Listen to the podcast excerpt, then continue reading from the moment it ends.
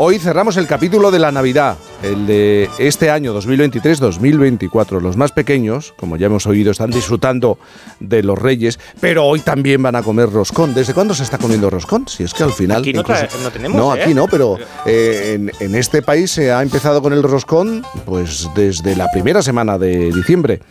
Atención, porque es un postre, todos lo conocemos, tiene mil formas, puede ser eh, sin relleno, con relleno, de nata, de cabello de ángel y con la mítica haba que obliga a pagar al que lo encuentre, o el regalo.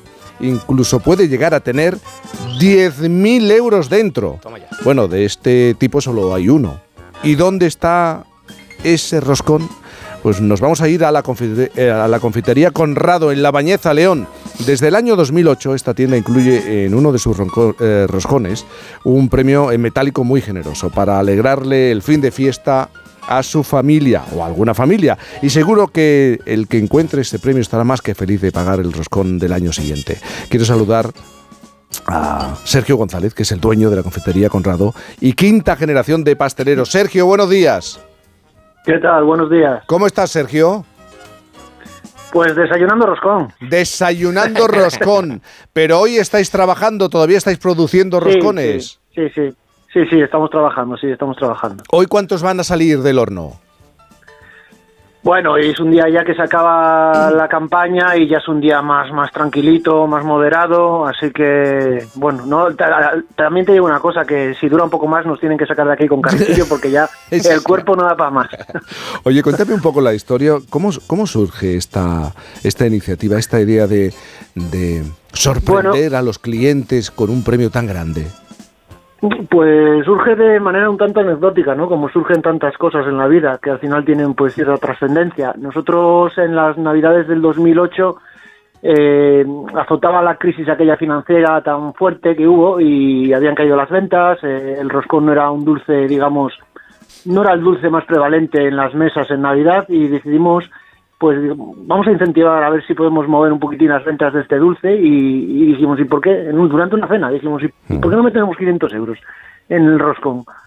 Era lo que teníamos que perder, ¿no? Y, y la verdad que la iniciativa fue muy, muy buena, tuvo mucha repercusión mediática, llegó a abrir eh, tele- primeras, tele- primeras ediciones de telediarios y, y- y eso, bueno, pues favoreció a, a que mucha gente de toda España se acercara hacia la confitería, eh, se incrementaron mucho las ventas y eso ayudó a que al año siguiente, bueno, pues dec- dec- decidiéramos que fueran mil, al siguiente dos mil, tres mil, hasta llegar a esta cifra dulce, redonda y mágica de diez mil euros, ¿no? Estabas contando que en el 2008 se, la- claro, todos vivíamos una crisis económica muy grave, también vosotros como empresa, como, Claro. como obrador, pero eh, ¿cómo se multiplicó el número de roscones? ¿En cuánto se multiplicó? Mucho. La progresión fue geométrica. Eh, hoy en día tenemos dos canales de ventas. Yo siempre he dicho que, mira, en el 2012 eh, yo decidí apostar por la digitalización de, de- de la confitería cuando el pequeño comercio, pues casi casi nadie vendía y en alimentación, pues nadie. Y, y yo siempre dije que tenía dos escaparates, ¿no? Uno físico y otro que era infinito, ¿no? Que era el de Internet. Y, no- y- y nos lanzamos a él. Y a través de esa plataforma, pues hemos conseguido vender miles de roscones y en la tienda, pues también se han incrementado el número muchísimo, otros, otros tantos miles de roscones. Desde el 2019, 10.000 euros en un roscón le toca a alguien, pero claro, todo el mundo te preguntará, ¿y esto cómo lo hacéis? Hoy, ante notario, tiene que ser, supongo. Pues sí, anteriormente no, anteriormente nació, la idea era algo bastante más simple, sí que es verdad que yo creo que tenía un poco más de magia que ahora, Ah, sí. pero bueno, hay que, hay que adaptarse a las cosas y Sí. al principio era un cheque por valor de, de- del, del dinero que fuera ese año en, en un solo roscón. Pero hace desde el año pasado no, hemos cambiado un poco el sistema y es del 15 de diciembre al 6 de enero todos los roscones van numerados y va una matriz que se deposita aquí en una, ur- en una urna y hoy a la una, 6 de enero, ante notario y mediante una mano inocente, pues se saca ese número premiado. Sí, porque eh, esto último que estás contando y explicando, el, el método, ha sido una exigencia de loterías y apuestas del Estado, ¿no? Que se ponen muy serios con este asunto.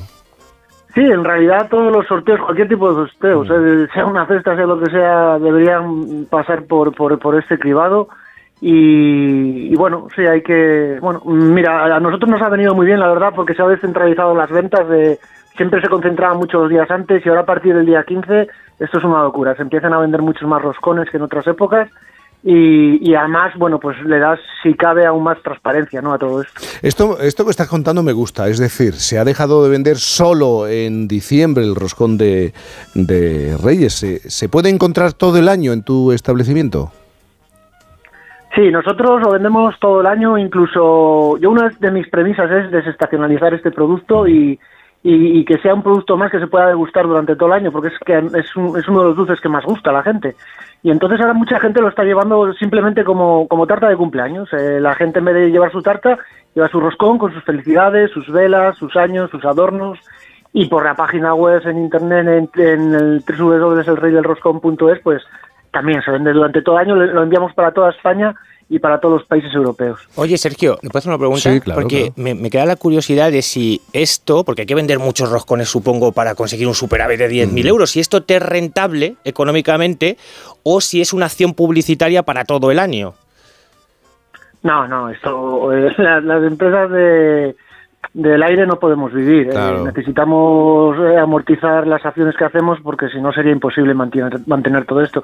Además, date cuenta que que ahora es, es una época muy buena, que es muy visible, que se ve muy bien, que es cierto que es una acción de marketing muy potente, pero el resto del año también cuando se acaban las navidades hay épocas muy flojas, muy flojas, que bueno que las se van llevando gracias a, a, este tipo de campañas que nos han permitido pues un desahogo mayor que, en otras épocas. Y explícame cómo se manda cómo se manda un roscón de Reyes a China. ¿De qué manera viaja ese roscón? No, no, no, a China no enviamos porque enviamos ah. para enviamos a, enviamos para Europa. Date cuenta que solamente Europa. Que el roscón Sí, el roscón, sí, debido a las características del producto, no es un producto muy perecedero.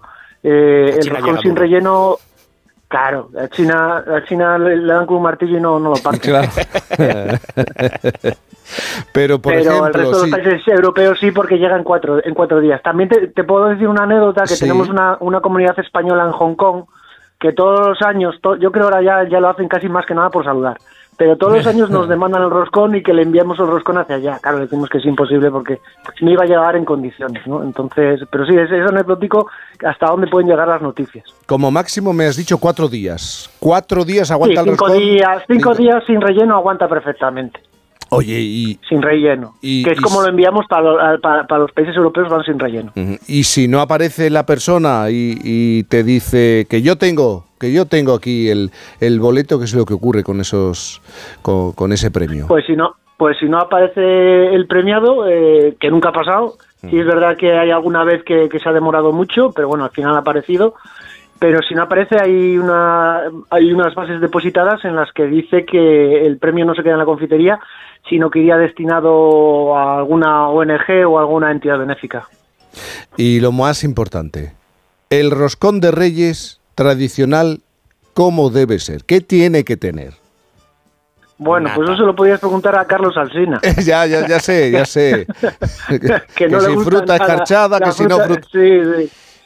No, yo el roscón, a nosotros, mm, eh, yo el roscón de Reyes, desde luego, eh, lo que tiene que ser es, un, es un producto como todos los que hacemos nosotros en la confitería, que nos gusta que nuestros productos se identifiquen con nuestra tierra y llevar así nuestro sabor de león a, y de la bañeza a todas las partes del país. Eh, primero una materia prima de calidad excepcional, como es la que tenemos en esta tierra, con unos mm. productores excepcionales, y luego un proceso artesano, ¿no? La, el roscón aquí en el Obrador está fabricado todos los días a diario lógicamente salen muchas jornadas de aquí todos los días y, es eso, ¿no? Eh, es ese proceso, es esa materia prima. Nosotros nacimos, la confitería nació en 1856, aquí se llevan haciendo roscones durante décadas y décadas y décadas y, siempre siguiendo los, los, los pasos tradicionales y, de respeto pues hacia, hacia este producto en, en todas sus fases, ¿no? Desde la producción a la materia prima, a sus procesos y, a todo. Es, me, hace, me es curioso esto porque hace, hace años eh, el roscón era, era digamos que el, postre pobre de las navidades. Sin embargo, desde que, son, desde que fue esta iniciativa, todo el mundo hace, hace roscón, ¿no? Todo quiere, todo el mundo quiere hacer roscón. El roscón es, el producto que más de moda se ha puesto en, en España en Navidades y eso es algo que bueno pues que, que nos enorgullece mucho y, y de lo cual estamos muy contentos. Pero lo fundamental es la nata, entiendo. Eh, bueno, no tiene por qué sí, ser lo fundamental. Al que le guste, sí. Para, quien le gusta de nata, de crema, al que le gusta sin relleno. eh, de Frambuesa, lo hay de frambuesa. Sí, nosotros tenemos una frambuesa de aquí de la Sierra del Teleno que es excepcional. Y sí, también hay rellenos de frambuesa de, de- de aquí, de esta zona, de almendra, de cabello de ángel, como tú bien decías. De antes. chocolate también puede Es- ser. De- por supuesto, de trufa, lógicamente. Sí, sí. Bueno, pues mucha suerte. A la una el sorteo, has dicho. A la una viene aquí el señor notario. A la una el señor notario y conoceremos, eh, cada roscón tiene un código, tiene una numeración, aquí no se escapa nada, está todo controlado, 10.000 euros, lleva un roscón, uno de los miles de roscones que se han vendido desde hace semanas en esta, en esta confitería. Conrado, en La Bañeza, León. Sergio, un abrazo muy grande. Muchas gracias y no os olvidéis que la vida es muy corta y hay que comerse el postre primero. Eh, ay, ay, es verdad. Pues, pues yo no sé cuántos postres llevo ya, porque mira la cara que se me ha puesto. Vamos a hacer una pausa. eh, vamos a hacer una pausa.